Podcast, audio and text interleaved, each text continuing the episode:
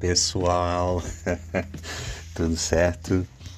É, hoje eu tentei não rir no início do podcast, mas não consegui. É uma característica minha, é, já virou característica do nosso podcast.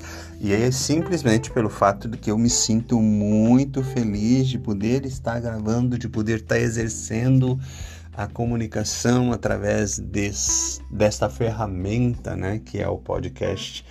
E que eu lembro que há cinco anos atrás eu já utilizava, lancei a Celebrante Cast, que foi algo inédito, juntando é, o celebrante com esta ferramenta. Eu que vim de rádio, pude experimentar a, a cachaça que é esta, essa comunicação e quando descobri a característica do podcast, que é a possibilidade de você ouvir em qualquer lugar, independente de uma rádio, que a gente perdia a programação e aí rádios como a Itapema, por exemplo, de madrugada, oferecia a possibilidade de você gravar, né? Então tinha o para gravar, que era aquelas sem intervalos comerciais para que a gente pudesse gravar.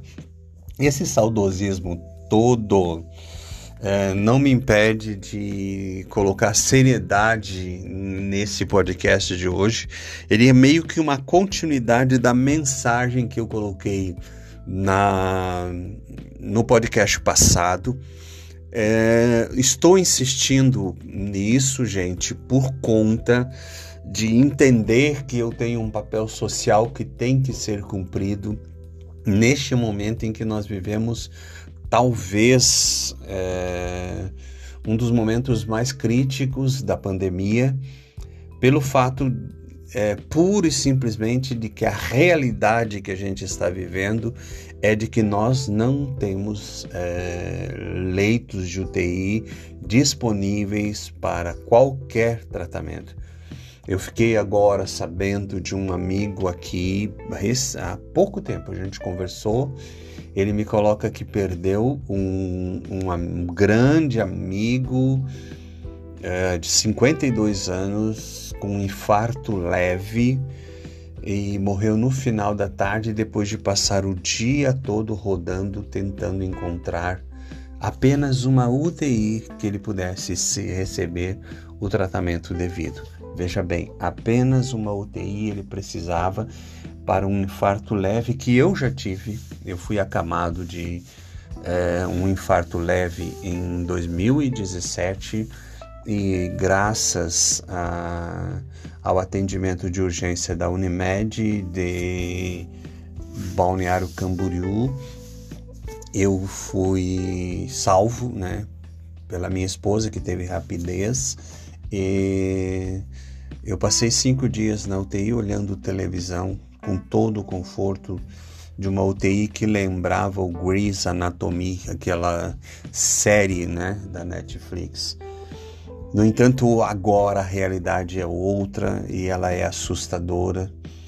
Como eu já disse, uh, todos nós temos alguém, alguma notícia, um parente uh, que tem Covid ou que faleceu por causa do Covid. Então, a existência dessa doença está mais do que clara, por mais que eu já falava na mensagem de ontem, por mais que é, a gente receba informações desencontradas da questão dos políticos, das questão, da questão do presidente, da questão da OMS, da, de todas as questões, de todas as tendências, de todas as teorias de conspiração, de final de mundo, de pontos de vista diferentes, cada um. Hoje nós temos, como eu disse, as notícias não chegam mais pelos veículos de noticiosos de comunicação, mas chegam através das pessoas.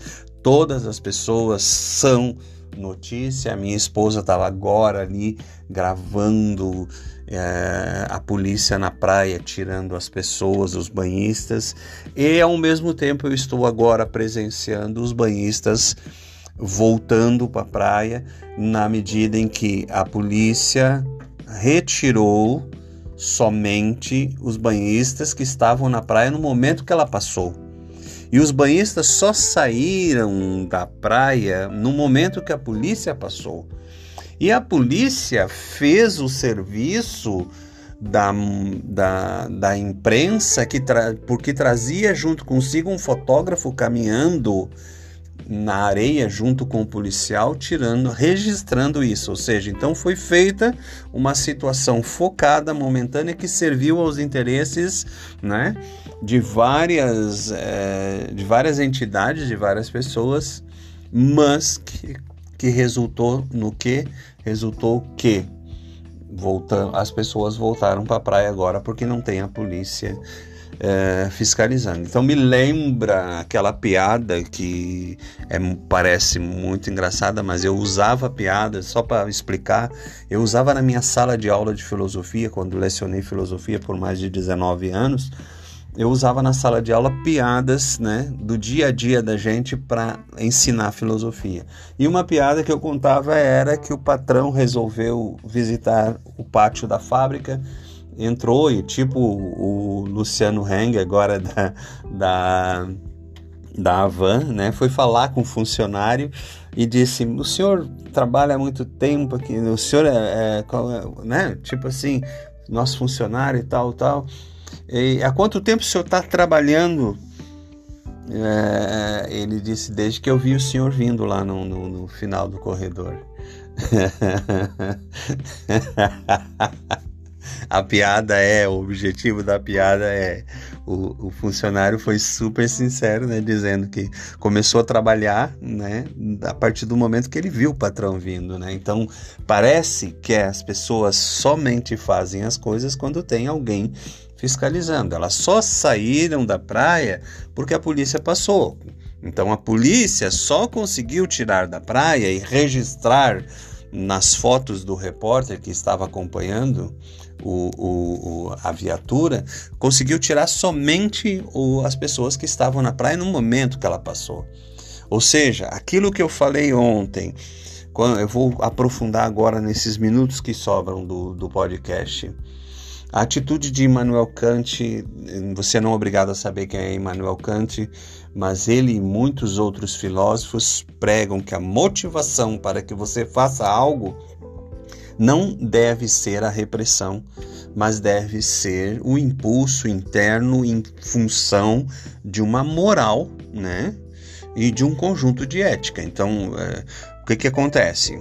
A ética é a ação, né? E a moral é o conjunto que te inspira a ação. Então, baseado num conjunto, né, moral, você deve ter uma ética, né?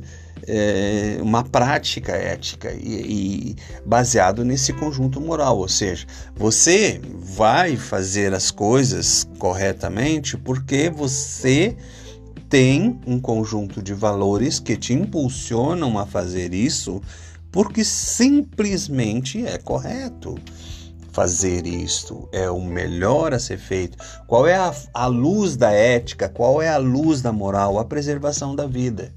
É muito claro isso nesse momento.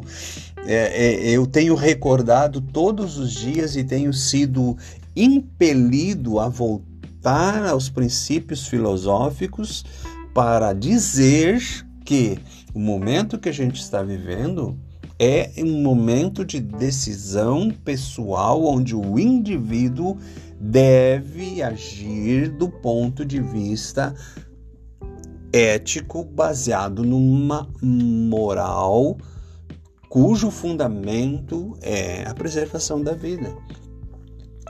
Não é motivação política, não é nem econômica, não existe nenhuma outra motivação a não ser uma moral fundamentada na preservação da vida e uma decisão ética de cada um de agir da melhor forma possível para a preservação da vida. E essa decisão é individual. Se cada um não tomar essa decisão, eu não vou estacionar o meu carro na contramão porque os outros carros me autorizam ou porque a ausência da fiscalização me autoriza.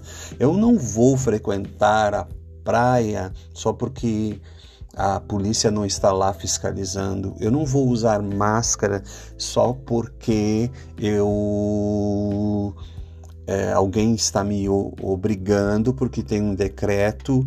Estão entendendo? As pessoas estão condenando o, a, os decretos, as pessoas estão falando do, da, da, da perda das liberdades coletivas e estão se esquecendo que as atitudes individuais fazem toda a diferença e as, neste momento você, pelo menos eu tenho percebido que as pessoas não estão sendo éticas, entendeu? Nas suas ações. É aquilo que eu falei ontem, vou reforçar. Tome uma atitude. A minha atitude individual é: eu não serei um transmissor desse vírus. Se depender de mim, o vírus para, o coronavírus para. Entendeu? Porque ele não vai chegar até mim se eu estiver pura e simplesmente, como disse mais de um médico, e o meu médico falou isso também. Lave as mãos, use máscara, mantenha o distanciamento. Só isso, mais nada.